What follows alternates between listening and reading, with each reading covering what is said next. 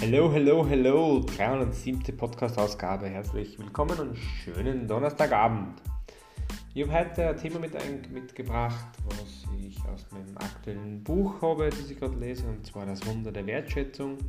Und das Thema ist sehr simpel und war für mich nicht so bewusst. Wertschätzung ist nicht nur das Anerkennen und Respektieren und Achten ähm, gegenüber eigenen, sondern, also gegenüber anderen, sondern vor allem gegenüber dem eigenen Verhalten, gegenüber der eigenen Person. Dort beginnt das Thema Wertschätzung.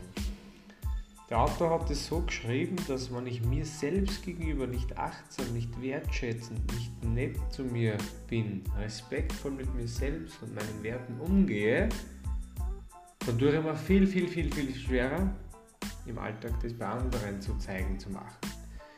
Deswegen fängt Wertschätzung eigentlich bei uns selbst an und es wird uns selbst wertschätzen. Das war's mit der heutigen Ausgabe.